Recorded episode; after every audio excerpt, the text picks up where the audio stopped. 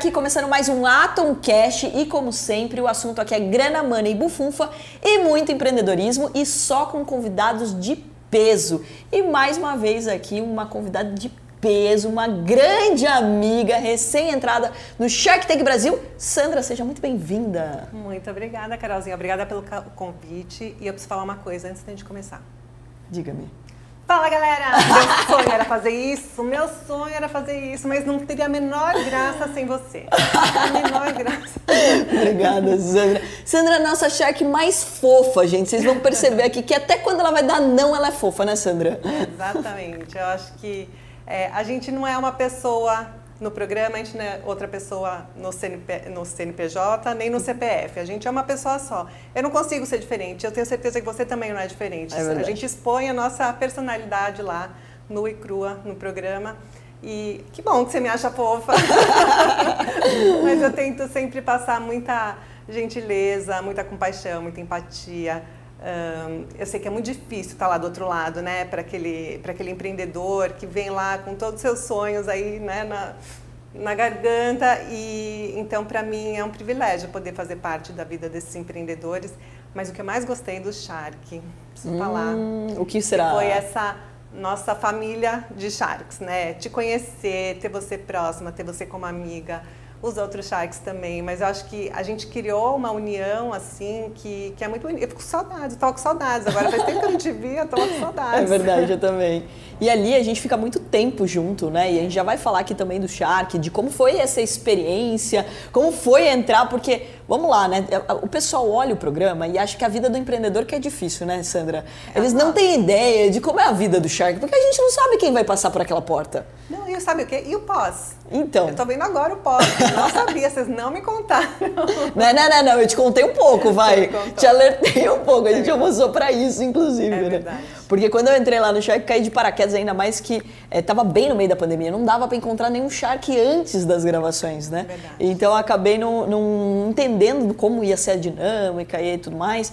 Mas é, é importante, né? Óbvio que é totalmente diferente da realidade, né? Uma coisa é eu te contar, outra coisa é você vivenciar. Estar lá e viver isso. Mas você foi muito generosa. A gente fez um almoço, gente, e ela me contou tudo, assim. Como foi o antes, como foi o durante, como foi o depois, para me preparar para esse momento e foi muito especial. Afinal, a gente tem que se ajudar ali, né? Porque se todos os sharks vão bem, se a gente faz bons negócios, é o nosso país que a gente está ajudando no final do dia, né? Então, assim, tem até uma competiçãozinha, etc. Mas o mais importante é que aquele empreendedor que vai para o programa, ele tenha resultado com o programa, né? Porque é isso que a gente quer no final do dia, né? Então, a gente tem que torcer para cada shark ali e mandar bem. E você virou uma inspiração para mim, porque você montou uma aceleradora. Bom, primeiro a mulher é acelerada. né? Só um pouquinho, só um pouquinho. uma pessoa que faz tanta coisa, né? Que faz, realiza tanta coisa, que está um dia aqui, outra hora em Sorocaba, e pega o avião, já está em outro lugar, aí o futebol, o Vasco, a coisa vai indo de um jeito, já não consigo acompanhar às vezes. Mas além de tudo isso, você fez do Shark um, um negócio, como se fosse um negócio principal teu, onde você montou uma aceleradora para incentivar, motivar, dar as mentorias e poder contribuir para que esses empreendedores progridam e prosperem, né? Eu acho que isso é admirável e é uma inspiração para mim. Poxa, que bom, fico feliz aqui com, com o teu comentário. Mas é importante também da gente falar que quando a gente monta uma estrutura, até facilita bastante a nossa vida, né? Porque é. quando você tem pessoas ali, um time maravilhoso para poder pra te ajudar. Isso, né? Exato. Eu tô com um puxadinho lá na Hope, né? Mas pensa uma coisa, para mim, antes, o meu único negócio era o meu negócio. Sim. Onde eu. Aliás, para mim, uma coisa que você não me alertou, mas é porque você não sabia, é que para mim é um exercício de desapego Sim. entrar de investidora nessas outras empresas. Por quê? Porque até então eu só tinha a minha empresa e eu participava de tudo dela. Por exemplo, o lançamento de um produto. Eu estava lá participando, eu vi, eu provo, eu lanço mais de mil produtos todos os anos. E eu provo cada um deles. Calma, mil produtos? Meu Mais Deus do céu! Não, fora os que eu não aprovo. Então eu provo uns dois, três mil produtos. Meu eu provo, Deus, visto, para poder aprovar e liberar. E aqui a gente entrou, aliás, sócias num, numa, numa empresa onde elas vão lançar um produto que eu não vi. Eu, como assim? Eu não vi. Eu adorei, por acaso, eu amei. Eu acho que ela está num caminho muito legal. Mas eu não tinha visto antes. Então, para mim, é um exercício de desapego, de confiar no empreendedor, né? naquele empreendedor que a gente E que ele está fazendo coisas que você não está provando, não está participando. É, não Olha que interessante, eu não tinha parado Você não tinha pensado nisso, né? Não, com certeza. Pô, interessante esse ponto de vista. Ainda mais que é uma área que você gosta muito, que é de produtos, né? Exato. Então, ou seja, que está ali no dia a dia, que poderia ter essa assim, o teu comentário, a sua sugestão. E às vezes também esse é um ponto legal da gente falar, né? Muitas vezes o empreendedor, ele com medo de atrapalhar ou de ser invasivo, ou né, de ficar ali o tempo todo tomando o nosso tempo, ele acaba não usando é, da maneira correta as mentorias. Eu percebia muito isso. Já teve alguns casos de empreendedores que eu falei, mas por que você não falou comigo antes? Por que você fez isso? Não, eu não queria e tal. Então, muitas vezes também tem isso, né? Então, você é, é um exercício também deles de entenderem que a gente é acessível, que a gente está ali para isso. É melhor Pode você falar comigo. Gente. Exatamente. É, use. use, use e abuse, né? Porque é melhor você falar com a gente Sim. do que você não falar e depois a gente tomar conhecimento que aconteceu alguma coisa que a gente poderia ter evitado. Eu acho que essa é a grande Exatamente. vantagem, inclusive, de uma sociedade, eh, de uma mentoria, de uma, uma participação em algum outro negócio, né? É isso, os aprendizados. Bom, e falando em aprendizado, vamos falar sobre a sua vida primeiro, né? Desse grande império que é a Hope, que eu sou super fã de todos os produtos. Gente, uma das coisas mais maravilhosas da participação da Sandra é que ela chegou quase todos os dias com presente. Eu, eu fiquei mimada demais, entendeu? Mas com uma garota propaganda dessas, né? Você quer o quê? Não, para que assim. E você também é a garota propaganda da Hope, Ah, exatamente. Porque... A gente tem que vestir a camisa, né? Não, e né, tem, tem corpo pra isso, né, gente? Porque é linda, maravilhosa, daí faz aqueles posts e a gente fica pensando, fala, caramba, olha isso. Não, é a Carol me liga, ó, tô indo pro Rio de Janeiro, aí tal, aí eu mando a coleção de biquínis. Não, eu tô indo pra Maldivas. Aí no final não rolou, mas. Putz, esse Maldivas Imagina. nem me fale que eu tô com raiva até agora desse passaporte que não chegou. Mas tudo bem. Ainda não chegou? Não, agora chegou. Agora chegou. Agora chegou. Chegou, Agora sabe quando? Dois dias depois que meus pais voltaram de viagem. Ah. Pra dar mais raiva de tudo aí. Mas quando você for, você já tem o enxoval. Se precisar, eu atualizo o enxoval. Não Ah, tudo bem, maravilhoso. Mas então, a Hope é a empresa da minha família. Eu nasci, apesar de ter nascido praticamente dentro da nossa fábrica, né? Porque a Hope é uma indústria. Ela nasceu numa era onde os grandes negócios faziam na indústria, né? E depois ela soube migrar para o varejo e hoje para o digital. Acho que isso que é o que garante essa coisa da inovação, de estar sempre se reinventando, de não se acomodar na zona de conforto. Por isso que as empresas perenes sobrevivem, né? É, e eu nasci dentro da fábrica praticamente, mas ao mesmo tempo eu nunca fui criada para suceder os negócios da família. Eu sempre fui criada para construir a minha própria história, para fazer algo que me fizesse realizada. E eu queria trabalhar com design, com ah, moda, eu estudava arquitetura, quando no momento eu vi que meu pai precisava de mim. E ele estava num momento delicado, ele tinha feito uma cisão da empresa, e aí ele queria expandir, né? E ele levou a fábrica para o Nordeste. A fábrica era aqui em São Paulo, no quintal de casa. Eu vida inteira assim, churrasco de final de ano, ah, convenção da empresa era na minha casa, na praia. Então estava muito próxima sempre de todo o time e tal. E aí ele resolve dar esse passo importante. Ele deu um all-in assim. Ele eh, pegou tudo que ele tinha, investiu no negócio e eu e minhas irmãs decidimos entrar com ele para garantir que ia dar tudo certo, assim, mais no sentido de ajudar mesmo, tentar ajudar ele, apesar dele nunca ter pedido, Uhum. né? E aí deu super certo, porque aí a gente começou uma história de reposicionamento da marca. Porque acho que é isso, o empreendedor, ele identifica oportunidades e faz acontecer, não é isso? E eu, quando entrei na Hope, a Hope não era a marca que eu desejava, aquela marca que eu queria usar. Muito diferente desses produtos lindos que você vê hoje. Era uma marca que tinha muito ah, recall de marca, como conforto, como qualidade. Uma marca muito conhecida já no Brasil, uma marca já de 30 e poucos anos, mas não era aquela marca desejo, não era a marca que eu gostava de usar.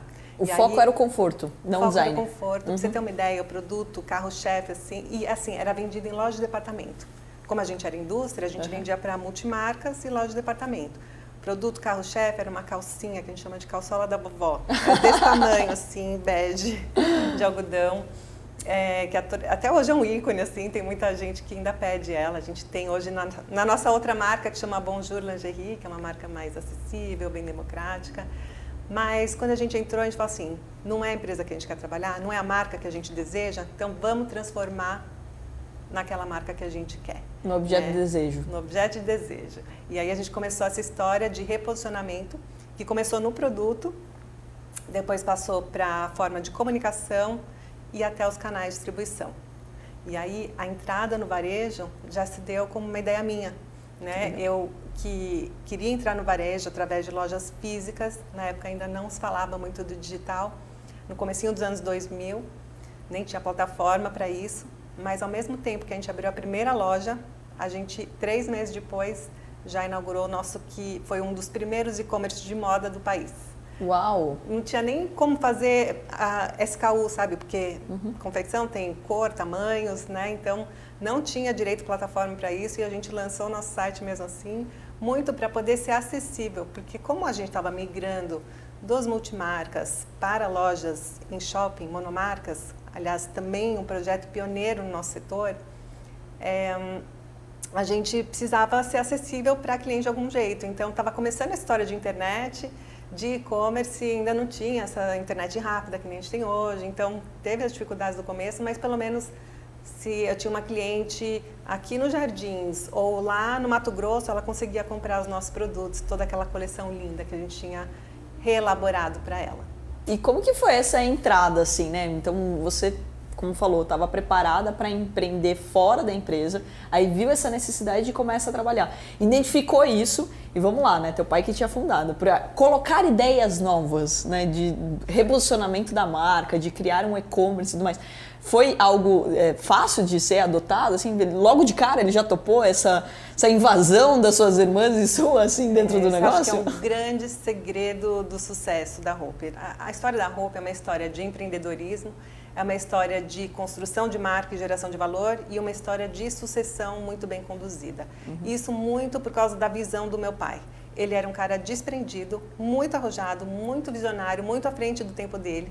E ele gostava de. Zona de conforto é onde ele não gostava de ficar. Ele gostava Legal. de inovar, gostava de ideias novas, ele gostava de gente jovem. Né? Então, é, entrava uma pessoa nova lá no TI, um menino. Ele virava melhor amigo dele, porque queria ouvir as ideias novas, queria uh, implantar. E assim, podia ele dar uma ideia, podia o menino do TI ou a moça da Copa, quem tivesse a melhor ideia, ele falava, não, a tua ideia é melhor que a minha, então você ganhou, vamos fazer a tua. Que legal. Isso valia para gente ou para qualquer pessoa na empresa. Então, uhum. uma pessoa desapegada de vaidade que apostava em ideias novas uh, que fossem para o negócio crescer e prosperar. Nossa, sensacional. Mesmo porque acho que a humildade é o que move o empreendedorismo da maneira correta, né? A gente até no Shark a gente busca muito isso, né? Porque o empreendedor que não tem humildade de entender que ele não vai saber todas as respostas, que ele não, não é a opinião dele, e sim do mercado, né? Do cliente, de escutar. Eu gosto muito de uma fala de um mentor meu que ele falava assim: é, fique rouco de tanto ouvir. Ah, quando você começa demais. a ouvir mais, exato, Lindo. quando você ouve mais, né? E é o que você falou essa, essa questão de ter essa sensibilidade, de entender que todas as pessoas que estão ali dentro podem colaborar, porque todo mundo está no mesmo barco, todo mundo quer o é sucesso isso. da empresa. É seja a pessoa do café, seja o estagiário, seja o diretor.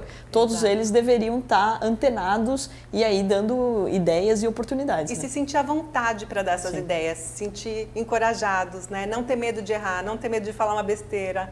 É esse ambiente que a gente procura até hoje promover na Hope. Que maravilhoso. E ter esse espaço acolhedor, óbvio que faz toda a diferença, né? Porque também não adianta nada se você pega e você fala, ah, não, eu quero escutar, mas você não dá chance das pessoas poderem falar ou delas adotarem as ideias, né? Assim como vocês não ter conseguido pivotar totalmente a empresa, né? Vocês saíram de um modelo de negócio para outro totalmente diferente, Nossa, né? É outra empresa. E o mais legal é que a Roupa hoje é uma empresa de 56, vai fazer 57 anos. Meu Deus. E não parece uma empresa velha. É uma empresa Pelo nova. contrário. Né? É. Parece uma startup, é a cabeça de startup. e isso é muito que vocês conseguiram trazer. E em que momento entra né, esse conhecimento também de franquias, né? Que é um know-how aí que você estudou, que você adquiriu e que você adotou dentro da Hope, né? Foi, porque você imagina que uma empresa antiga, que tinha vários funcionários antigos, que quando você vem com uma ideia nova, por mais que meu pai, que fosse o líder da companhia, fosse uma pessoa muito arrojada, Uh, você tem lá outras pessoas que querem proteger o seu, que não estão tão confortáveis em sair da zona de conforto, né? E aí essas pessoas bloqueiam um pouco as ideias. E aí o que eu fiz foi vir com soluções alternativas, porque a ideia inicial era ter uma rede própria e não franquia, né? Vamos inaugurar uma loja própria, porque a gente fez a mudança no produto na comunicação, mas eu precisava de um espaço físico para que a minha cliente conseguisse vivenciar a marca como um todo. Né? Desde a música que toca na loja, o aroma, o visual merchandising, tudo precisava passar uma experiência diferente. Uhum. E através de um cliente multimarca, um lojista multimarca, eu não ia conseguir transmitir isso. Então eu precisava montar um espaço físico. Aí começou uma série de brigas internas lá dentro, não conseguia avançar com esse projeto, até que eu estava grávida do meu terceiro filho. E eu li um livro do Marcelo Scherto, que você conhece, uhum. É, nosso super guru de franquias, sobre franquias, que eu nunca tinha pensado nessa hipótese, mas aí me acendeu uma luzinha, eu falei, não, é isso. E aí quando eu propus lá dentro, é, todo mundo falou, ah, tá bom, não tem investimento uh, tão grande, né, apesar de depois Sim. a gente contratou a consultoria do Marcelo, a gente uh, investiu pesado nesse projeto, mas foi uma quebra de um paradigma de fazer um teste. Sempre a gente usa muito esse modelo, assim, você tem uma ideia, você tem que investir uma certa quantia de dinheiro. Na... Vamos fazer um teste para ver se funciona. Se funcionar, aí a gente faz o rollout. Então, uh, a gente começou desse jeito, fazendo um teste com uma loja, mas assim, a gente não tinha know-how em varejo, porque a gente foi por 40 anos a indústria até então. Uhum. Aí a gente pegou uma cliente, é, que já era cliente, uma das primeiras clientes do meu pai, na verdade o sogro, da nossa primeira franqueada, tinha uma loja no Brás, que era vizinha do meu pai lá na primeira fábrica que ele teve, e ela topou esse desafio. Ela queria entrar no varejo, queria ter lojas em shoppings, né? E o nosso projeto era para lojas de shopping, já enxergando o boom dos shopping centers que iria acontecer uhum. no início dos anos 2000. E ela aceitou esse desafio e foi a primeira franqueada, a franqueada cobaia, né? E ajudou a gente muito a formatar, porque eu também não tinha experiência. Como é que para comprar o cabide, imagina, um cabide de uma lingerie, não tinham lojas de lingerie nos shoppings ainda. Era só loja de departamento ou multimarcas. Sim. Então, é, vocês é, estavam inaugurando um novo conceito, né? Exatamente, um novo conceito que ninguém nunca tinha visto antes. Então, a gente teve vários desafios assim para conseguir implantar a primeira loja. E aí que nasceu em dezembro de 2005 a primeira loja Hope no Shopping Center Norte, Olha. já como uma franquia. Aí a gente ficou ano de 2006 inteirinho estudando, né, com a consultoria do Xerto. Entendendo os números, fazendo piloto de fato, né? Porque como que você vai vender um negócio que você não tem dados para falar para os seus... Exatamente. E, e assim, vendo a viabilidade para nós como franqueadores, e também para o franqueado, porque tinha, tinha, que ser um bom negócio para o cara investir o dinheiro Sim. dele numa loja num conceito que nunca ninguém viu antes. É, mesmo porque a cobrança aumenta absurdamente, né, Sandra? Porque a pessoa que vai montar uma loja sua, vai montar uma franquia, ela espera que, ela espera que esteja tudo redondinho. É. Né? E o franqueado, ele tem muitas vezes até essa ilusão, né? Que é só abrir a loja e que vai chover vai cliente, não precisa é. fazer nada, não tem que estudar nada, né? E não é essa a realidade. De estoque, e, e assim, é o que a Regina, essa minha primeira franqueada, fala assim: você tem é uma empresa completa. Uma uhum. loja no shopping de 40, 50 metros quadrados é uma empresa. Você tem departamento pessoal, você tem tudo, né? Você tem compra, você tem venda, você tem sistema, você tem. É, é, um, é um negócio que envolve uma série de, de disciplinas diferentes que você tem que ser especialista. Sim. E eu costumo brincar, muita gente, tem muito franqueado que gosta muito, porque hoje a marca ela tem um certo glamour, né? A coisa das influenciadoras, das celebridades, o mundo glamouroso da moda, mas não é só isso, né? E aí tem gente que não quer cuidar da parte financeira. Tem muita mulher, principalmente, empreendedora, eu tenho muitas ah, franqueadas mulheres, você sabe como posso, é. Posso imaginar, posso imaginar. Que ela fala que é, que é só a parte boa, né? Sim. Que eu acho só que é o glamour. É. Só que é o glamour. Mas a parte financeira, a parte de gestão de estoque, que é o que vai fazer ela ganhar dinheiro mesmo. Ela abandona. Ela terceiriza. Que é um risco gigantesco, né? Porque você fica refém de outra pessoa, né? Você sabe mais do que ninguém. É. Então, a gente tem hoje uma pessoa dedicada para auxiliar esses franqueados que têm dificuldades na gestão financeira do negócio. Então a gente, ao longo do tempo, foi se aperfeiçoando, aperfeiçoando esse serviço que a gente oferece para o franqueado. Mas sim, o negócio depende, assim, 50% da qualidade da, do operador, da qualidade da execução na operação. Isso é tão importante, né, da gente falar que você tem que encontrar uma franquia que combina com você, né? Você não pode simplesmente, ah, essa franquia dá dinheiro, então eu vou montar esse tipo de franquia. Mas se você não entende nada do negócio, você não gosta daquele produto, você se não identifica, você não vai conseguir né, realmente escalar aquilo ou ter é, mais produtividade naquilo que você está fazendo, né? Então Eu isso... que é que nem um casamento. Uhum. Primeiro vem aquela aquele namoro, aquela empatia, ah, achei bonitinho, né? Então, essa é a primeira atração. Então, a pessoa vem realmente atraída pela marca, pelos produtos tal. Mas não é só isso, porque depois tem um convívio diário, né? Então, toda a parte de negociação, de contrato, da COF, né, de franquias, é uma parte de namoro onde a gente se conhece. E eu brinco com minha equipe que a gente tem que fazer um trabalho de não venda, de assim, pede para sair. a gente tem que contar as verdades, contar as dificuldades, porque não faz um é terrorismo para assim só sobrevive quem de fato está apaixonado. Exatamente. E aí o momento da assinatura do contrato é o casamento e depois que começa a vida de fato, né, de casado, aquele relacionamento de longo prazo, onde você tem que estar tá realmente sempre muito apaixonado para fazer a coisa acontecer aí no dia a dia. E o que, que você foi vendo ao longo desse tempo, né, que, assim, que ajudava você a encontrar os melhores franqueados, né? Porque, vamos lá, pessoas querendo te representar, ainda mais com o tamanho da marca hoje, é todo dia, né?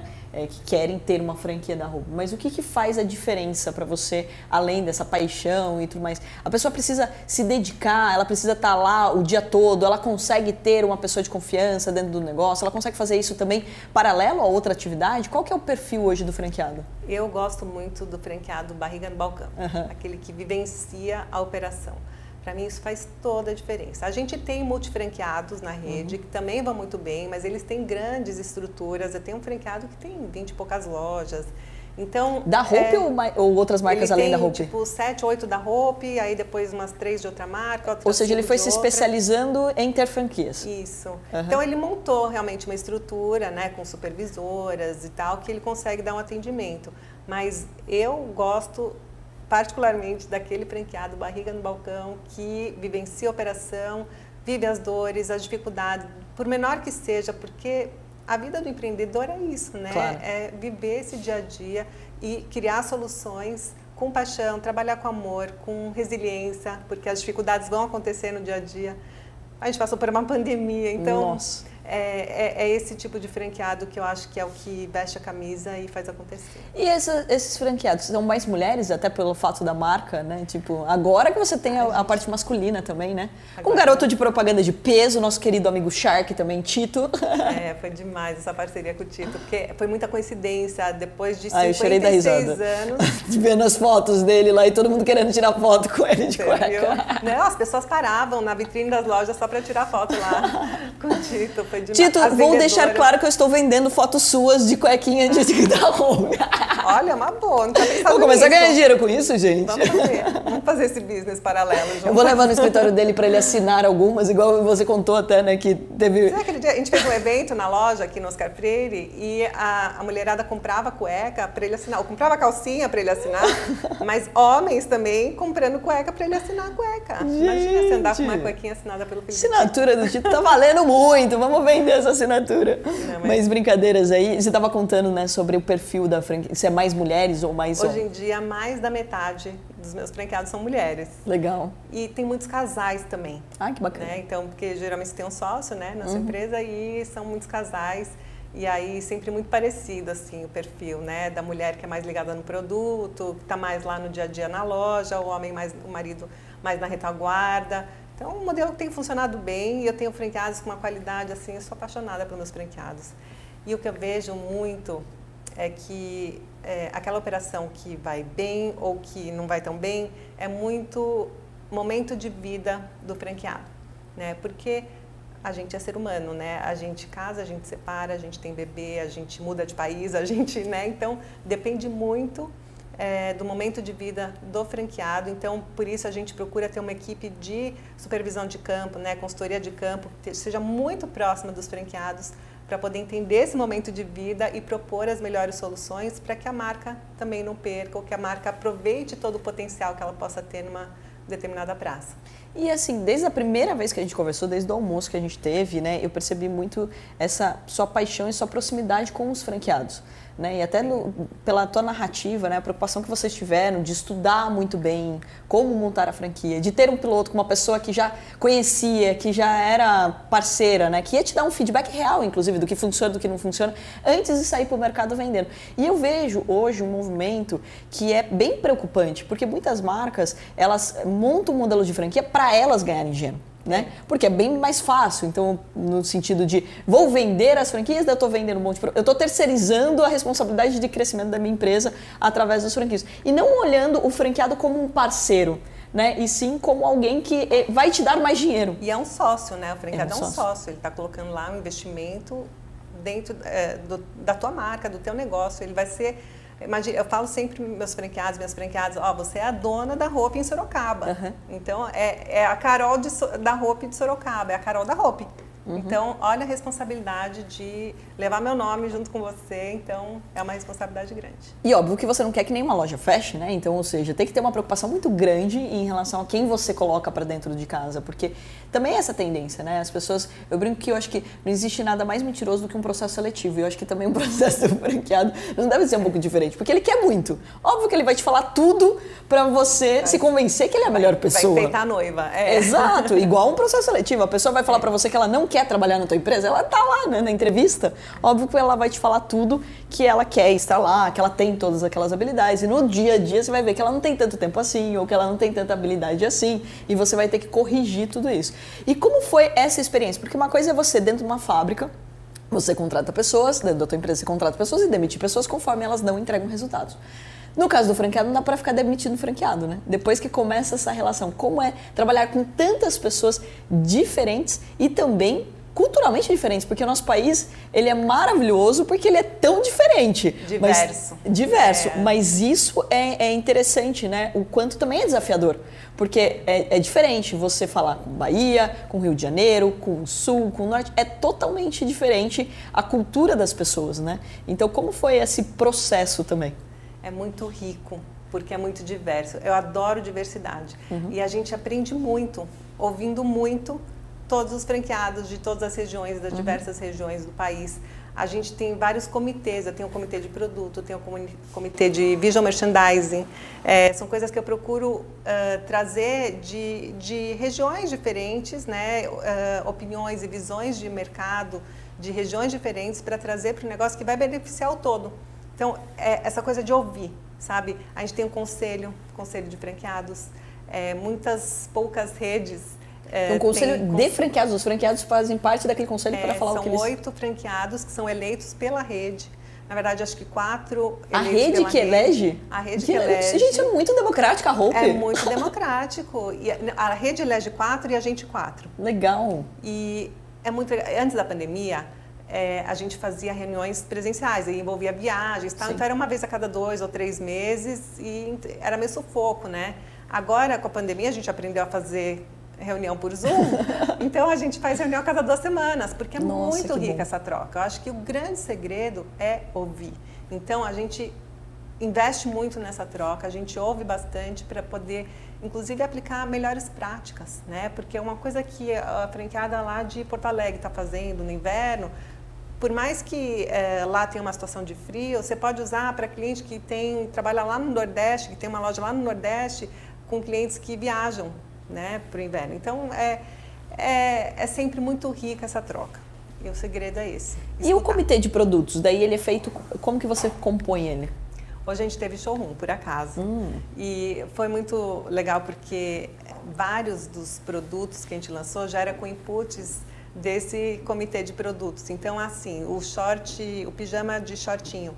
Elas falam, não, as clientes estão pedindo, para porque quem está lá no ponto de venda tem um filtro a menos aí, né, para chegar na uhum. gente. Então, é, é, não, as clientes estão pedindo para descer um dedinho, dois dedinhos dos shorts. Então, já veio com shorts mais compridinho. Então, essas pequenas coisas fazem toda a diferença. Então, a gente realmente escuta e aplica põe na prática. Que bacana. Mas e o comitê você que elege também ou como que ele é formado? Não, acho que a própria equipe de operações uhum. vai pincelando também de regiões diferentes. Mas os franqueados também fazem parte?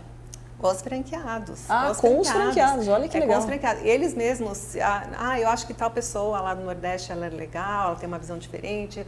Eles mesmos estão se indicando uns aos outros para formar um grupo também diverso, mas também que que tem o mesmo interesse, né? Você sabe que, é, curiosamente, né, nas minhas palestras eu bato muito na tecla de que as pessoas precisam tratar os negócios, as empresas, como se fosse uma empresa de capital aberto. E toda empresa de capital aberto é obrigada a ter um conselho. É. Né? E o conselho, olha só, as pessoas só fazem isso quando elas têm uma, um interesse ou de vender para um fundo ou de ter capital aberto.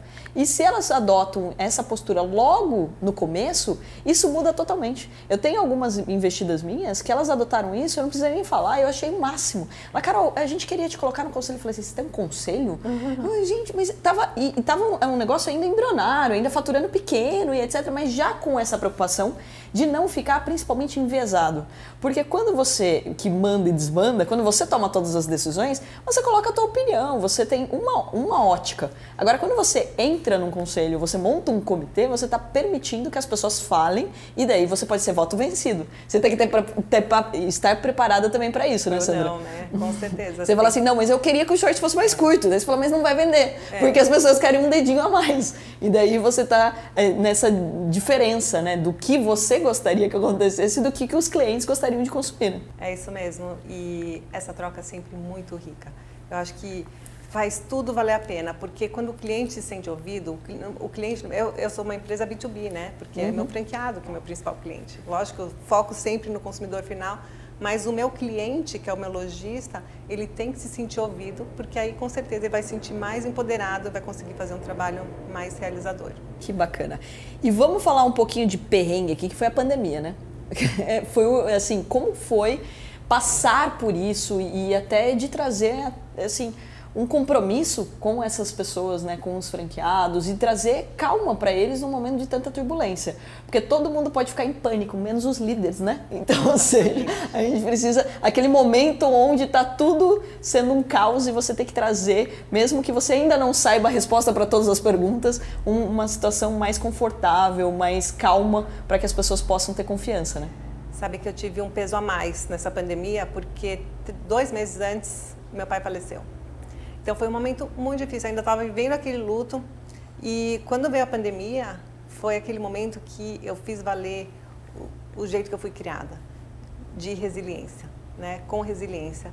Porque é isso que define uma empresa longeva, é o que define um líder que sabe conduzir os seus negócios é a questão da resiliência. Dificuldades, lógico ninguém nunca podia imaginar que havia uma pandemia. E que ia demorar tanto tempo. É, quando veio falando que ia fechar o comércio, a gente falou assim, ah, quarentena, beleza, 40 dias, né? Uhum. Mas durou mesmo. Quarentena é a maior fake news da vida, é. não tem nada a ver com 40 dias. Então, sem dúvidas, foi um momento traumático, mas foi aquele momento que eu fui criada para isso. Fui uhum. criada para... Sabe como meu pai me ensinou a nadar? Já te contei essa história? Não. Te jogou na água? Jogou na água. Ele tinha três anos de idade, a gente estava num hotel no Rio de Janeiro que tinha um trampolim intercontinental, não lembro. E ele pegou, subiu na primeira plataforma, foi bonzinho, foi, foi legal, na primeira plataforma, assim, e me tacou na piscina. E minha mãe estava lá, com minha irmã mais velha, ficou desesperada. Falou: O que está fazendo? Salva ela. E aí ele falava: Não. Porque a minha mãe estava desesperada porque ela demorou cinco anos para conseguir engravidar de mim uhum. depois da minha irmã mais velha. Uhum. E hum, ela falava, não, salva ela. E ele falava, não, ela tem que aprender a se virar. Ele sempre criou a gente para uh, ter resiliência. A gente tinha que saber se virar. Essa é uma das, era uma das grandes preocupações dele, de quando ele faltasse. Isso que você falou de ter um conselho, é, governança, né? Também foi uma grande preocupação dele a vida toda. Ele queria sempre deixar o negócio encaminhado para a gente. E outra, essa coisa do conselho, se você quer ser grande, você tem que pensar como grande. Uhum. Né? Então, se preparar para esses momentos de dificuldade e resiliência. E aí, quando veio a pandemia, foi aquele momento que eu peguei, tá bom, vamos ter que lidar com isso. Tô de luto, mas vamos lá, é comigo agora? Meu pai não está mais aqui, regaçar as mangas e vamos lá e vamos fazer esse negócio acontecer. A gente, no dia que fechou o comércio, se não me engano, 17 de outubro, é, o primeiro shopping a anunciar que iria fechar era no Rio de Janeiro. É, a gente já alugou um estúdio, ainda não conhecíamos o Zoom, ainda era uma coisa meio obscura para a gente, essa coisa da comunicação remota. A gente alugou um estúdio, uma, que tinha uma plataforma que, que a gente pudesse se comunicar com urgência com todos os franqueados. No trajeto, eu me lembro, até chegar no estúdio, foram anunciando os shoppings em São Paulo que estariam fechando. Foi um momento assim, parecia Nossa. fim do mundo, né? Uhum. Imagina fechar o comércio. Quando, às vezes a gente precisa trocar uma lâmpada, fazer alguma coisa, fecha uma loja no shopping por uma hora, por duas horas, já é um trauma, né? Uhum. Perder aquelas horas de faturamento. Quando tem que fechar um dia para uma reforma, então, é fim do mundo. Uhum. Imagina os shoppings anunciando que vão fechar e não sabem quando vão reabrir. O que, que o meu franqueado, que é um pequeno empresário, um médio empresário, vai fazer com pessoal, com as despesas do shopping, é, com o estoque que está lá na loja. Então foi um momento bem desesperador e a gente falou assim: é nesse momento que a gente precisa estar tá próximo dos nossos franqueados. Então a gente foi para esse estúdio e falou: olha, a gente está vendo o que está acontecendo, a gente está aqui, a gente vai ajudar vocês. Não importa, a gente não vai medir esforços para poder fazer com que vocês sobrevivam. É, a gente estava numa situação de caixa, graças a Deus, muito confortável a gente conseguiu recolher os lançamentos das lojas. A gente estava se preparando para um Dia das Mães, né, para um lançamento de coleção. Então a gente recolheu das lojas esses lançamentos para segurar para um momento que fosse mais oportuno. Porque lingerie é moda, mas é uma moda não tão perecível, né? uhum. né? Essa é a nossa vantagem. Então a gente conseguiu segurar esse estoque, esse investimento para o franqueado. A gente conseguiu dar prazo nos boletos que eles tinham para pagar. A gente conseguiu negociar com os shoppings um a um para poder negociar prazo, extensão de pagamento. É, aí vieram as medidas do governo para ajudar com o pessoal. Enfim, a gente foi a gente trabalhava insanamente, 24 horas por dia, decreto após decreto, a gente estava lá sempre firme, forte e à disposição para dar todo esse suporte que o meu cliente, né, que é o lojista, precisava naquele momento. Nossa, e o como isso é importante, né? Você acolher. Porque né, tá todo mundo naquela situação. Então, o, quanto mais rápido você toma uma decisão e você mostra, eu tô aqui, né? Eu estou com você, né? Então, não, não sabemos ainda o que vamos fazer, mas estamos por aqui. E outro ponto que e você estamos falou... juntos, né? Exato. Né? Porque, afinal, eles ajudaram a construir, né? Então... Não, e se ele não sobreviver, eu também não sobrevivo. Exato. Aí todo aquele trabalho de anos é perdido, porque se eles não conseguirem passar por esse momento, o como isso também vai afetar o teu negócio. E daí você colocou aqui um ponto muito importante de ser dito sobre a questão do caixa. Porque muitas pessoas né, escrevem para mim, mas não, por causa da pandemia eu quebrei. Mas vamos lá, é, o brasileiro tinha 15 dias de capital de giro para sobreviver. Como que sobrevive a um lockdown de dois anos? Não sobrevive, essa é a questão. E aí vem é, sempre essa terceirização de responsabilidade, porque crise a gente vai passar por várias. Vai. Né? Então, quantas crises você já passou? Eu também, com 17 anos de mercado, já vi muitas crises. E você vai falar, é, é, ilusão você acreditar que você só vai passar por momentos bons, de flores, e que tudo vai dar certo, você vai faturar sempre mais, a empresa vai crescer mais. Gente, a gente primeiro que o mundo é globalizado, né? Guerra lá né, vai afetar aqui. Vai. Qualquer tomada de decisão nos Estados Unidos também afeta aqui. Então, a gente tem que estar ciente disso. Então, é muito responsável quando você tem um caixa muito curto, que pode acontecer, mas é, não pode ser normal, né? As pessoas elas tendem a montar negócios onde elas não conseguem fazer um fluxo de caixa e daí a culpa é sempre da pandemia, a culpa é da crise, a culpa é do presidente, é de todo mundo, menos dela de organizar o negócio. Então esse fato de vocês terem caixa, olha quanto vocês conseguiram colaborar com os seus franqueados, de você falou mesmo do boleto, de, do parcelamento, de estender o pagamento para que eles pudessem aí se sentir mais seguros e poder continuar na operação, né? Porque senão teriam quebrado junto. Exatamente. E preparados para a guerra. A gente tem, sempre tem que estar preparado para o pior cenário possível, né? mesmo nos momentos de conforto. A gente tem que sempre se desafiar para não cair naquela coisa de acreditar, não, como está tudo bem, vou tirar um pouco de caixa, vou distribuir. Não, a gente sempre tem esse conceito muito de reinvestir no negócio. É, o meu pai ele teve alguns traumas no passado ele perdeu o pai muito cedo, ele achava que ele ia morrer cedo também. Então ele sempre uh, quis deixar a empresa redondinha, né? com governança, com caixa, sem empréstimos. É uma coisa cultural nossa. Uhum. Então realmente a gente estava bem preparado. Outra coisa que a gente fez foi no dia seguinte colocar o WhatsApp de todas as lojas no nosso site, no nosso Instagram para as lojas que tinham acesso aos seus estoques conseguirem ter algum tipo de faturamento, porque uhum. é um uhum. produto que as pessoas iam estar em casa, elas iam precisar, uhum. né? A gente nunca vendeu tanto pijama, a gente cresceu do dia para noite 400% a vida de pijama. pijama é aquele, aquela roupa mais confortável de ficar em casa, é depois veio o inverno, moletom, então, foi um período que a gente conseguiu salvar o franqueado também, ter algum tipo de faturamento num período como esse. Porque eles tiveram fechada. acesso ali, né? E também é, é, curioso de dizer isso, né? A gente fala muito aí das lojas fechadas, mas nunca também vendeu-se tanto no e-commerce, que vocês já estavam preparados também, tipo, de ter já, esse acesso à internet. Em 20 dias a gente lançou um aplicativo para o celular para facilitar essa compra, onde a cliente comprava da loja e recebia da loja mais perto. Que legal! Então, seja centralizado ali para poder ajudar também o franqueado. Isso. E não ter que ficar caçando cada um baixando o seu próprio aplicativo da sua cidade. Nossa, é. uma ideia genial, né? Que muitas vezes é uma coisa simples, mas que faz uma baita de uma diferença, né? Fez a diferença. Que bacana. E você falou também da cultura. Aí é, é, interessante de falar, né? Nos Estados Unidos a gente tem essa cultura de falar sobre dinheiro, de fazer caixa, coisas que a gente não vê aqui no Brasil. Também imagino que você tinha essa cultura por causa do seu pai, da sua família, né? De toda a tua tradição. Agora encontrar isso ou trazer essa cultura pra, também para o franqueado é desafiadora, né? Porque o brasileiro, ele gosta de torrar dinheiro, isso é fato. Né? Ele não Ganhou. quer se preocupar. Você falou, Pega a mulherada não quer nem olhar. da loja e já vai to, to, trocar o carro. É a famosa padaria do seu Zé, né? Mete dinheiro no ca, do caixa ali nos negócios e mistura tudo, né? Vida pessoal com profissional e, e acaba não fazendo essa gestão, né? Eu vou te convidar para dar uma aula de mentoria financeira aí para os meus franqueados? Tô, tô dentro na hora, eu adoro falar sobre isso e acho importantíssimo, né? Porque se, se o caixa vai bem, né? É, tá gerando emprego, tá fazendo com que as coisas de fato prosperem. Pô, já tá representando uma baita de uma marca, tem uma baita dessa estrutura. A única coisa que você tem que aprender é lidar com o dinheiro ali para o negócio não é. ir mal e você não prejudicar toda essa história, né? Mas sabe que a gente é muito criterioso na escolha dos franqueados, né? Como você falou, a gente tem muita demanda e a gente seleciona os melhores. E assim, uma coisa que a gente faz questão é de fazer uma análise financeira, da gestão financeira do franqueado, do empreendedor. Porque aquele cara que se endivida, porque ele gosta muito da marca, ele pode ter toda a paixão que for tal, mas se ele for uh, se endividar para investir no nosso negócio, já é um franqueado que a gente não vai, vai dar problema. Vai dar problema no futuro. É.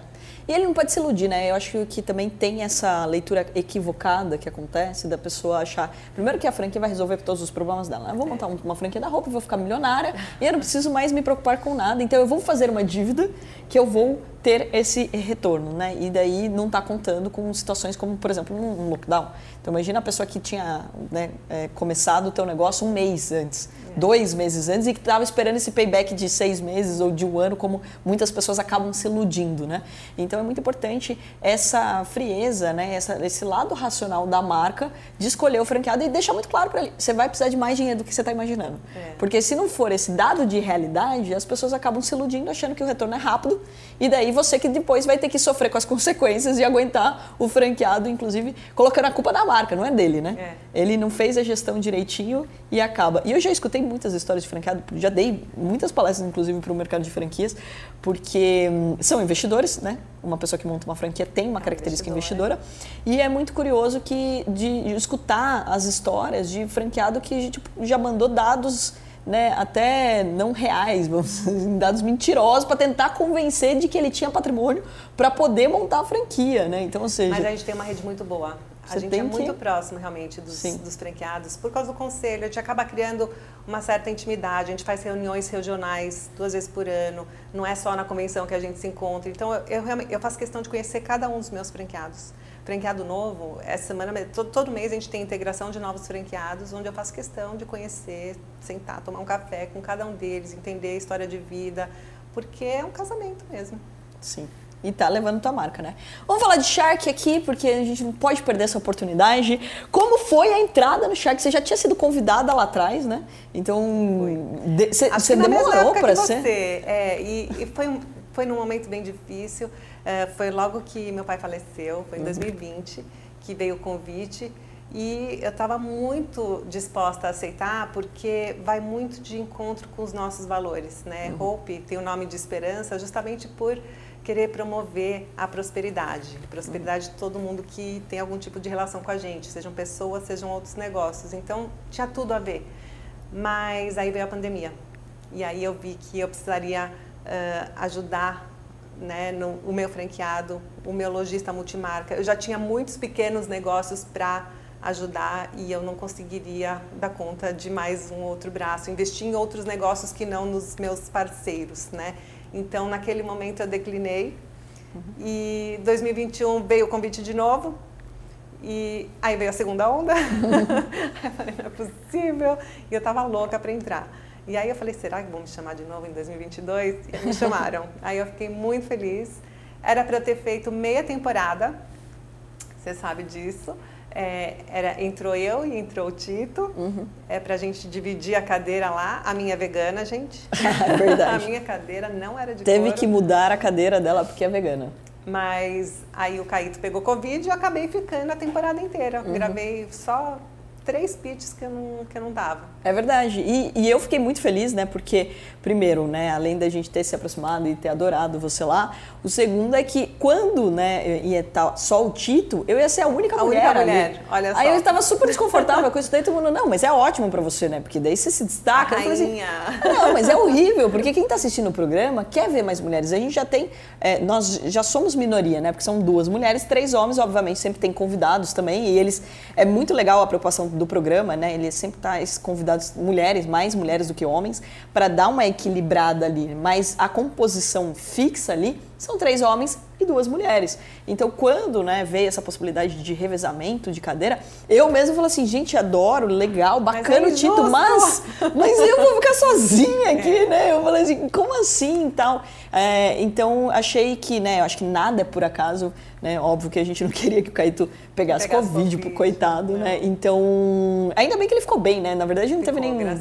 Só, só descobriu por causa do teste. Gente, vocês não têm ideia. A gente é a pessoa mais faz testes nessa vida. É um em três protocolo. temporadas, eu entrei. Não, eu entrei no meio do furacão, né? Nossa. né? Era muito mais rígido. Tinha aquelas divisórias de acrílico. Eu não conseguia escutar o Polinário, porque a gente tinha um acrílico ali, eu não conseguia escutar o que ele falava.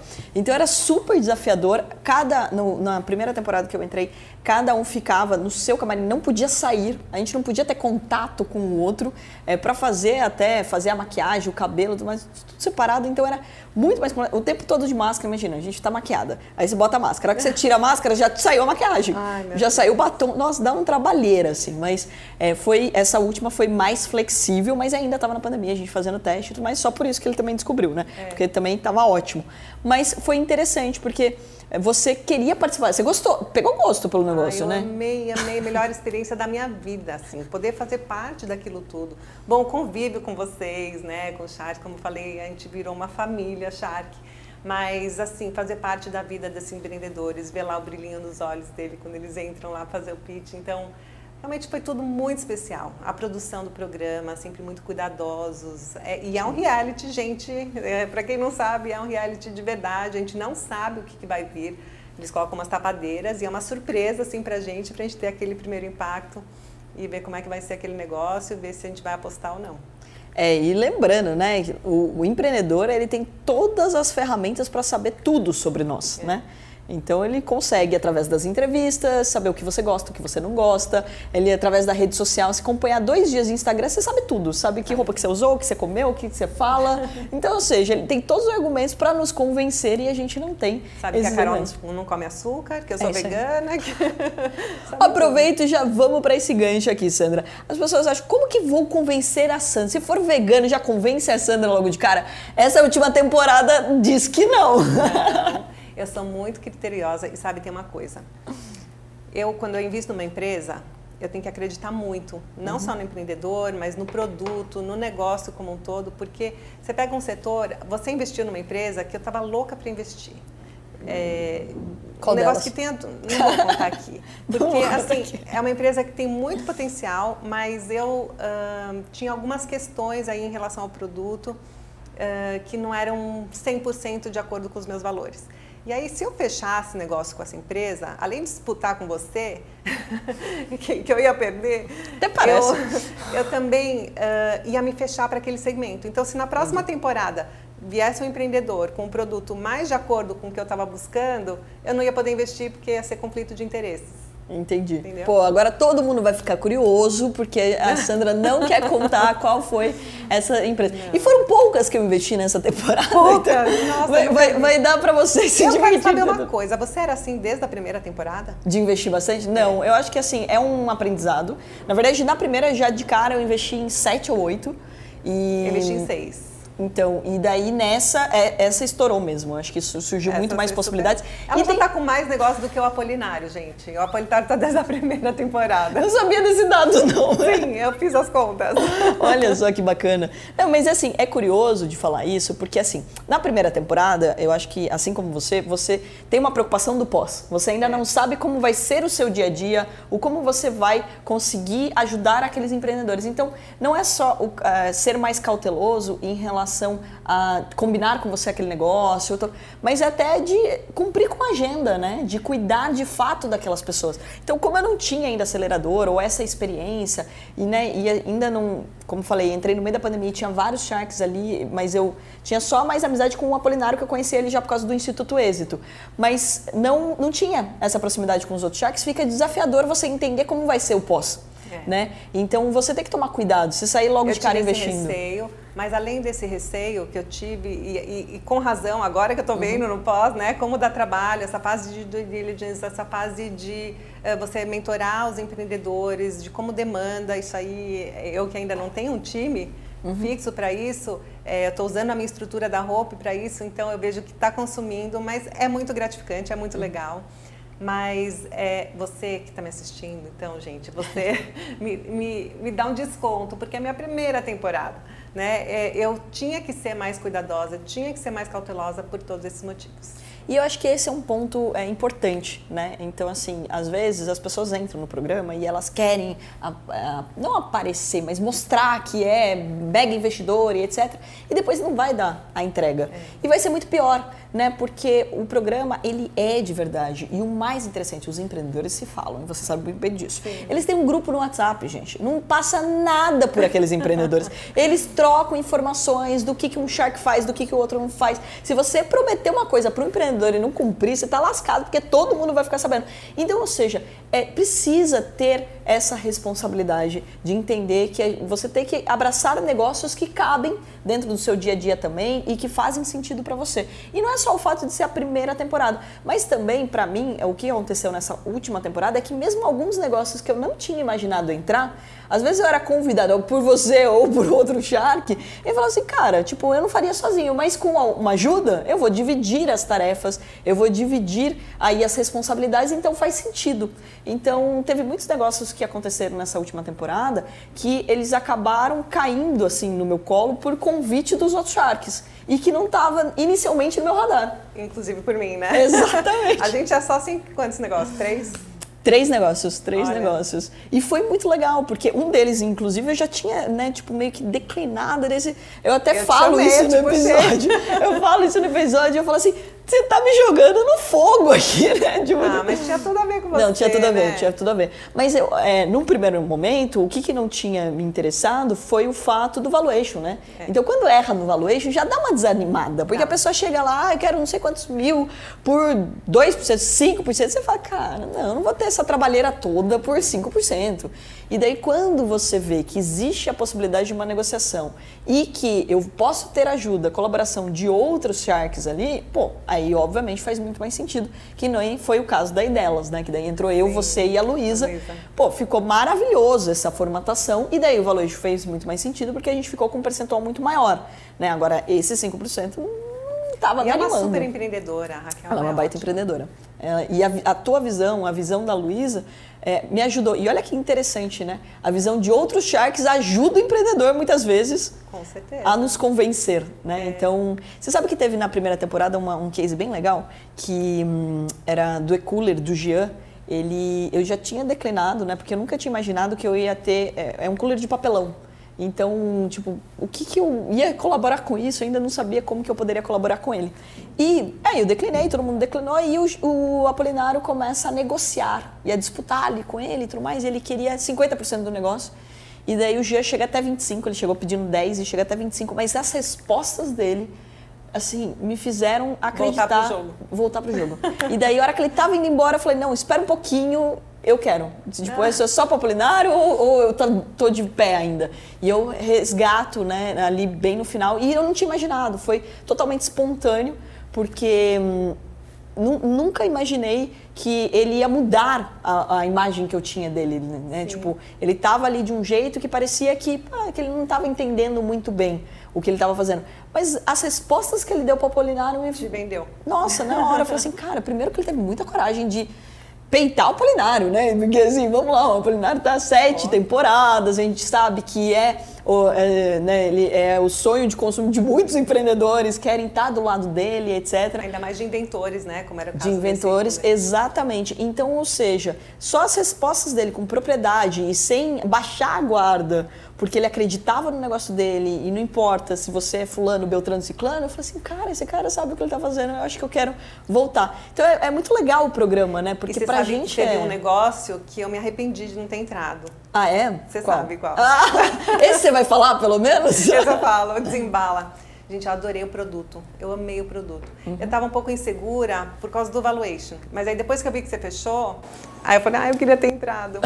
Mas. Eu falei que sempre há tempo, Sandra. É isso, é a gente vai... que eu vou acompanhar de perto. Quem sabe a gente não vai ser sócio. Eu vou arrumar. Ainda estava é, num estágio mais embrionário mesmo, e daí com a aceleradora fazia mais sentido, né? Então, é, tô arrumando a casa, etc. Mas foi muito bacana esse caso em específico, porque quando ela entrou ali pela porta, eu lembrei na hora de uma pessoa que tinha me abordado e que tinha uma indústria grande voltada para produtos de limpeza. E que daí eu falei assim, gente, essa pessoa tá louca para ser minha sócia, tá querendo trazer coisas novas para o negócio dela. Esse é o segredo da Carol, gente. Ela vai conectando as coisas, ela vai pincelando as coisas, conectando e ela junta e faz um super negócio.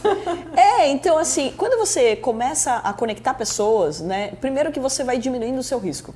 Então eu não preciso saber tudo de franquias, mas por exemplo, se eu ver um negócio lá e eu te convidar, eu já sei que eu tenho alguém para perguntar, para mentorar, para ajudar no negócio, pra, e até para dizer, isso não cabe um modelo de franquia, isso cabe um modelo de franquia, sem precisar simplesmente de uma consultoria voltada para isso, né? de contratar pessoas. Uma pessoa que vivenciou isso na pele é totalmente diferente. Já montei uma, já monto várias. Exato. Então, ou seja, você já sabe o processo, já sabe como funciona, você já sabe os lugares onde pode duas, dar certo. Eu tenho três redes de franquia, sabia? porque eu tenho da Hope, eu tenho da Hope Resort, que é a nossa marca de lifestyle, né? Uhum. Dos biquínis que você adora e do, da moda fitness. E tem uma loja é, que a gente chama internamente de Du, mas é uma loja que une as duas marcas, a Hope e a Hope Resort, para cidades de menos de 200 mil habitantes. Olha. Então, se você mora numa cidade pequena, mas acima de 80 mil habitantes a gente recomenda. Porto Feliz não pode, poxa vida. Quantos habitantes tem? 50. Ah, então ainda não. Quem sabe, às vezes tem umas cidades assim que tem um potencial. Mas né? a Fazenda Boa Vista tá lá, tem ótimos clientes. É, é isso, eu acho que lá dá, dá jogo. Ou na Fazenda, né? Pode Muito mais fácil. Mas é isso, é uma solução de negócio para o empreendedor que mora nessas cidades. Uhum. E é uma loja que está com um sucesso assim, absurdo. Os empreendedores, já está com 30 lojas e os franqueados estão ganhando dinheiro porque não tem custo de shopping, né? São lojas de ruas, muitas vezes não abrem no domingo, né? Cidade interior, então custo com pessoal, custo, com, custo de ocupação é tudo mais baixo e eles ganham muito dinheiro. E daí você montou três são três redes, já montei três redes. Três redes, ou seja, tá craque. Vamos abrir da Mosque uma rede? Ah, com certeza a gente vai. Tem que abrir, né? Porque, o produto puxa. é demais chiquérrimo, dá para abrir uma rede bem premium, assim. Achei só caro o produto. falei, a Sandra tem que entrar comigo nessa mesmo. É. E, e, uma delícia, né? E a preocupação que ela teve de, né, de levar produtos, por exemplo, sem açúcar, vegano, etc., Sim. porque ela queria convencer a gente. Então, Essa é outra seja... que está criando uns produtos aí que eu falei, não, pelo amor de Deus, me deixa provar, né? Porque é, eu quero participar desse desenvolvimento, assim. Ela vai lançar. Você está sabendo dos desenvolvimentos? Não? Sim, principalmente agora para o Natal e tudo é. mais. Muita coisa. A Ben Dog também, né? Que agora criou a coleção para a Copa. Imagina, seu doguinho de camiseta da Copa. Camiseta Inclusive, foi ideia da Sandra de fazer ali com o, o verde. Neon. O verde neon. Nossa, neon, ficou um arraso, gente. gente. Um arraso. A hora que eu vi a foto, eu não estava entendendo nada na hora que você estava falando, porque eu falei, por que ela está falando de verde? porque você está antenada nas tendências tendências, óbvio, né? não, né? Então, ou seja. Funciona pra minha marca. Exato. Funciona pra gente, funciona pro cachorro também. A gente é, é, parece que é um imã. O neon é um imã. As, as pessoas estão tá, passando pela loja, assim, vê uma coisa neon e já vai atrás, ele suga a gente. Mas é, é, é assim, é uma tendência, né? Um, aquele momento da moda, não é a vida inteira que vai funcionar aquilo, é. né? Então você pegou. Mas sabe já tá há alguns anos e todo ano eu falo assim, não, acho que agora deu. Acho que agora, acho que agora ninguém mais quer. um pouquinho, aí vá vende tudo. Mas principalmente para biquínis, etc? Principalmente biquínis, até no fitness, assim, roupa para malhar. Ah, não, isso não tem a dúvida, porque não tem ninguém que goste mais de uma cor do que o pessoal da corrida. Vamos é. deixar isso claro, porque quando eu comecei a correr, eu era daquelas que só usava preto, branco, cores, rosinha. Mas fica monótono, né? Não, e daí, só que daí eu falava assim, olhava aquele povo inteirinho, parecendo um arco-íris. Eu falava assim, gente, não é possível que a galera goste de correr assim.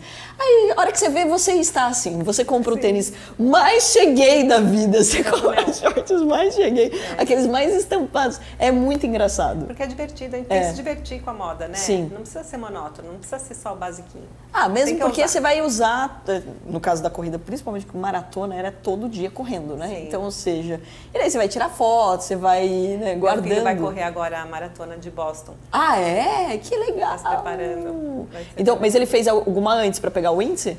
Não. Ah, ele, ele se inscreveu. Tá, tá treinando, se que inscreveu, legal. tá treinando. É a primeira maratona? Primeira maratona da vida dele. Gente, já vai na hard, porque é. Boston é sonho de consumo do corredor. É que ele tá morando lá, né? Ele falou, ah. eu preciso viver a full experience de Boston, então Não, ele tem vai que, correr a maratona. Tem que viver. A minha primeira foi em Miami, a segunda foi em Florença e a última em Mendonça.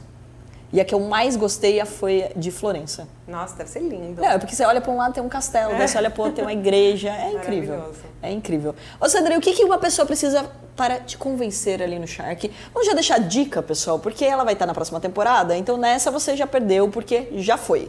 Agora a gente já gravou todos os episódios ali. É e assim, eu recebo muito pitch. Você também? Nossa Pelo senhora. direct do Instagram. Eu já recebia muito pitch por causa de ser investidora ah, do sim. mercado financeiro. Então a galera me abordava achando que assim, que você vai colocar dinheiro em uma ideia que ela acabou de ter, né? É engraçado até isso. É isso. Mas é assim, se eu não respondi o teu direct, é porque eu não consigo ver tudo. É muita coisa, gente. Então por isso o Shark acaba sendo um filtro pra gente, né? Sim, maravilhoso, por sinal. todo um processo de seleção tal. Então não dá pra gente. São centenas centenas por semana de pix Sim. que a gente recebe. Então é, é humanamente impossível a gente avaliar tudo.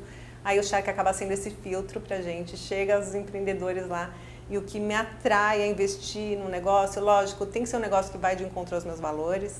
Né? Como eu falei, tem a questão do veganismo, tem a questão, mas não basta ser vegano, tem que ser clean label. Eu gosto muito das coisas mais naturais possíveis. Uh, eu me interesso muito por negócios relacionados à moda, principalmente relacionados à moda sustentável mas também eu preciso sentir muita confiança no empreendedor. Então, vi com os números na ponta da língua, é, vi preparado para as perguntas. É, eu sei que tem um nervosismo na hora, né? Que uma adrenalina que rola lá no empreendedor que está lá de frente com os tubarões mas você tem que ter um tipo de preparo para poder ter essa resiliência, porque senão você pode perder muitas oportunidades de não saber responder perguntas. Você, você viu agora o que você contou do, do Apolinário, né? Que foi interrogando o cara e ele foi respondendo tão bem que virou a tua percepção sobre o negócio dele. Então, eu acho que isso faz toda a diferença. Fora, sim, o brilho nos olhos, aquela garra, aquela vontade de fazer acontecer, que é o que move os empreendedores. Viram só? Fica a dica aí já de como vocês vão convencer a Sandra na próxima temporada. Lembrando que tem que se inscrever. Não adianta mandar pra gente. É, é, é engraçado isso também. Além de mandar pitch, as pessoas falam: me coloca no Shark. Gente, a gente não tem esse poder, porque a gente, não. inclusive, está em contrato. Uma, da, uma das minhas investidas que foi fora do Shark, ele queria ter ido, ido pro Shark, né? Queria se inscrever pro Shark. E daí ele acabou não se inscrevendo porque ele tinha já é, mandado para mim, já tinha me abordado. É. E daí quando ele mandou para mim, ele falou assim, Carol, eu li lá o regulamento, eu li, não posso, eu vou tomar uma multa se eu for pro é. Shark, né? Então eu falei assim, não vá. então já fã e acabei investindo nele. É uma empresa bem bacana, inclusive, que é de gestão de desperdício de alimentos. Ah, que legal. E foi uma provocação porque teve um pitch que era uh, igual teve o pitch da brincadeira agora com, com o Vitor Sarro e com o Júlio, né? Uh, teve um pitch que ele era um tipo um pitch reverso. Então que eles estavam querendo quebrar uma empresa que era de desperdício. Bom, pessoal, ficou a dica então de como vocês vão convencer a, a, a Sandra para investir em vocês na próxima temporada. Lembrando que não é só ser vegano, né, Sandra? Não. Você sabe que eu fico revoltada nos, nos casos. Acho que nenhuma das empresas que eu investi é vegana. Olha, interessante. Nenhuma das seis. E olha que, que curioso, né? Que as pessoas ali no, no canal do YouTube, né, vão dar comentário. Pô, mas é vegana, a Sandra não vai investir. Gente, não é porque é vegana que ela tem que investir. Não é porque vai ser do mercado financeiro que eu tenho que investir. Não é porque é do, da educação que eu tenho que investir. Então, acho que assim, é muito importante que, primeiro que a gente não tem que investir em nada que a gente não queira, né, Sandra? Porque trabalhar por nós ninguém foi, né? Mas dar palpite no que a gente vai investir ou não, eu nunca vi. É verdade. E é isso que eu falei, de se fechar para o segmento. Se tem uma empresa que eu acredito muito, um segmento que eu acredito muito, eu tenho que esperar pelo melhor negócio que eu posso fazer naquele segmento, né? Você viu? Inteligentíssima. Ela está aguardando o seu pitch na próxima temporada. Já ficou a dica aqui. Sandra, muito obrigada pela sua participação. Adorei. Vamos marcar mais vezes aqui, mesmo porque a gente tem muito papo para colocar. Sempre horas, assim, assim, o papo rola de um jeito e essa mulher fala. Você viu como ela acelera?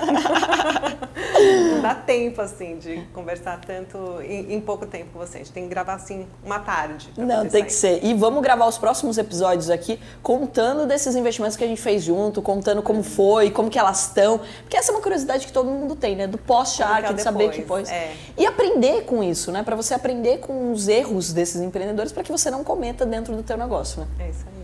É isso aí, pessoal. Então, se vocês gostaram, é claro, compartilha com o maior número de pessoas, que é através da educação que a gente muda esse país. Escreve aí nos comentários e também aproveita e dá a dica para mim de quem que eu trago no nosso próximo Atomcast. Um grande beijo para você e até o próximo.